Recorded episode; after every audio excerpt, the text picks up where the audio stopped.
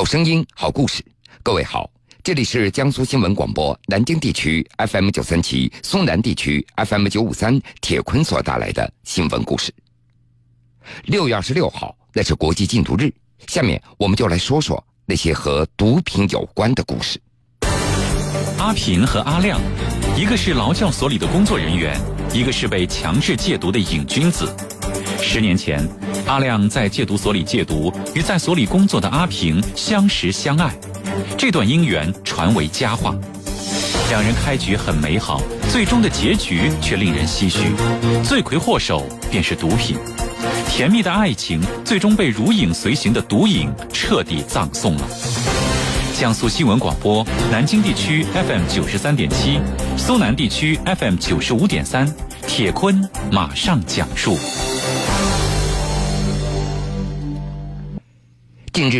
在珠海市某强制戒毒所内，珠海市斗门区法院正在调解一起离婚案件。阿平对法院的工作人员说：“法官，我想清楚了，我和他没有感情了。”随后，阿平和丈夫阿亮双双在协议书上按下了手印十年的婚姻也就此画上了句号。时间转回到十年前，来自外地的阿平只身一个人来到珠海。没多久，阿平在珠海市某劳教所内找到了一份工作。此时，阿亮因为吸毒，在该劳教所劳教戒毒。机缘巧合之下，在这个特殊的场所，两个人就互相认识了。阿亮对阿平那是暗生情愫。他从戒毒所出来之后，很快就和阿平恋爱了。一开始，阿平对爱情还充满了信心，他总以为在爱情的感化之下。阿亮能够成功的戒掉毒瘾，用阿平的话说，他对我很好，承诺会彻底戒掉毒瘾的。我也很喜欢他，所以我们就在一起了。二零零六年六月份，两人怀着对未来美好生活的憧憬，走进了婚姻的殿堂。婚后，小两口和阿亮的家里人一起住，夫妻感情还算可以。然而好景不长。短暂的婚姻没有能够感化阿亮改过自新。二零零九年，阿亮再次因为贩毒吸毒并罪，并判处有期徒刑七年半。丈夫服刑以后，阿平并没有放弃这段婚姻，她一直坚守着，她总期盼着有一天阿亮能够洗心革面，彻底的告别毒品。当时在阿平看来，阿亮碰这个东西可能是心里烦躁，所以他不想去指责他什么。一直到那时，阿平他还相信阿亮能够彻底戒掉毒瘾。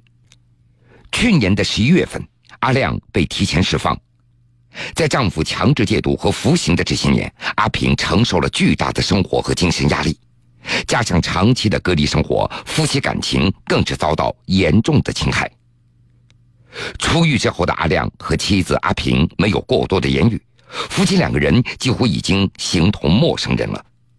每次遇到妻子追问或者提醒，阿亮也只是冷冷的说道：“我戒掉毒了。”对此，阿平她也默默的接受了，认为只要丈夫戒掉了毒瘾，那昔日平淡幸福的家庭生活一定还会回来的。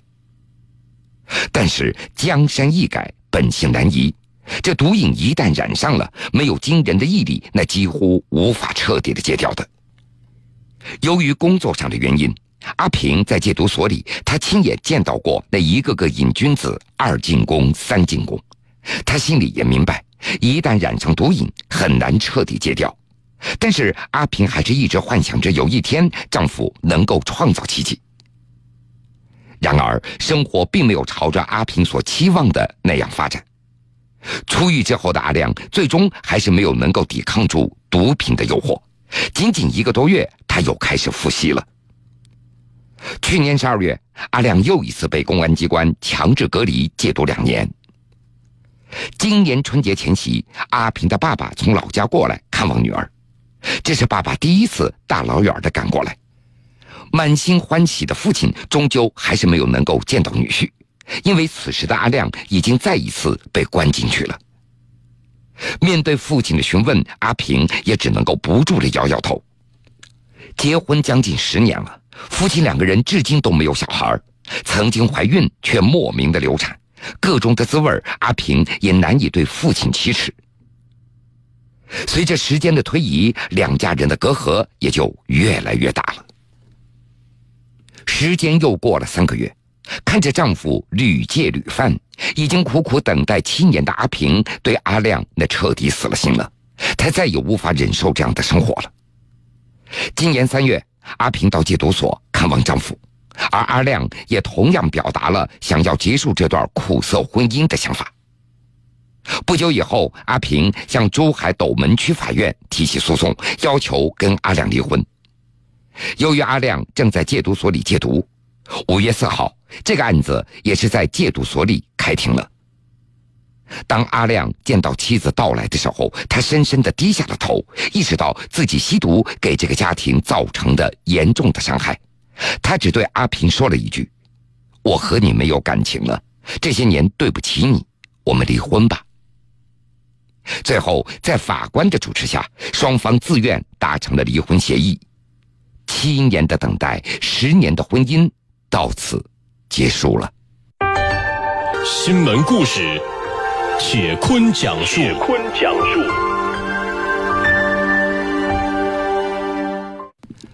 欢迎各位继续来收听新闻故事，我是铁坤。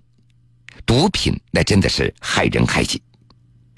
快递公司在分拣快件的时候，一个地瓜从箱子里掉落在地，摔裂了，竟然摔出一只藏着毒品的避孕套。这是在济南市公安局禁毒支队破获的一桩离谱的贩毒案。那是在去年六月底，济南连续下起了雨，广州也是阴雨连绵。六月二十九号的下午，一架由广州起飞的航班降落在济南遥墙国际机场。一家快递公司的工作人员在分拣随机包裹的时候，发现了一个纸箱外包装被浸湿了。工作人员一搬纸箱子，这里面掉出两块地瓜。这地瓜怎么一摔就烂了呢？工作人员弯腰捡地瓜的时候，发现摔烂的地瓜里面竟然有白色的东西。这仔细一看啊，地瓜内竟然塞有一个避孕套，避孕套里面还包裹着东西。看起来像一些白粉，这不会是毒品吧？工作人员及时报警。接到转来电话的时候，已经是晚上十点多了。济南市公安局禁毒支队的民警赶到现场，已经是凌晨零点多了。民警到达现场以后，打开了那个可疑的纸箱子，发现不大的纸箱里整齐的摆放着几十块小地瓜。这大一点的中间还有被划开的痕迹，小的地瓜那都是整块的。民警掰开几块有划痕的地瓜，发现里面都藏有避孕套，避孕套内包裹着三十粒麻古和十九克的冰毒。民警在确认地瓜当中藏有毒品以后，为了不打草惊蛇，第二天让快递人员正常送货。专案组的民警悄悄跟在快递员的身后。快递单上写的收货地址是济南市淮阴区张庄路铁路小区，联系人的电话和名字也有。快递人在联系单子接货人的时候，对方电话一直无人接听。难道嫌疑人有察觉，不敢来领取毒品吗？民警一边分析，一边让快递人员联系广州的发货方。发货方在接到快递员的电话以后，很快就联系了济南的接货人欧阳明。原来，狡猾的欧阳明在和上线联系的时候，给出的是朋友的电话和名字。快递员在打电话的时候，那个朋友正在睡觉，没有听到。不久，欧阳明就给快递员打了电话，表示要过去取货了。这时，跟踪的便衣民警也已经布控好了。六月三十号临近中午，一名四十多岁的男子出现在包围圈内。这个人正是欧阳明，他非常狡猾，一边和快递员说话，他的眼神一边在留意着四周。正当他准备从快递员手中接货的时候，便衣民警当场将其抓获。欧阳明当时都没有反应过来，就被便衣按倒在地，戴上了手铐。到案之后，欧阳明面对大量证据，很快承认他只从网上一名毒贩的手里购买了十九克冰毒和三十粒的麻古，总共是二十七克。上线提出用航空物流再发货。在网上宴会以后，欧阳明给上线网上转账了三千多元。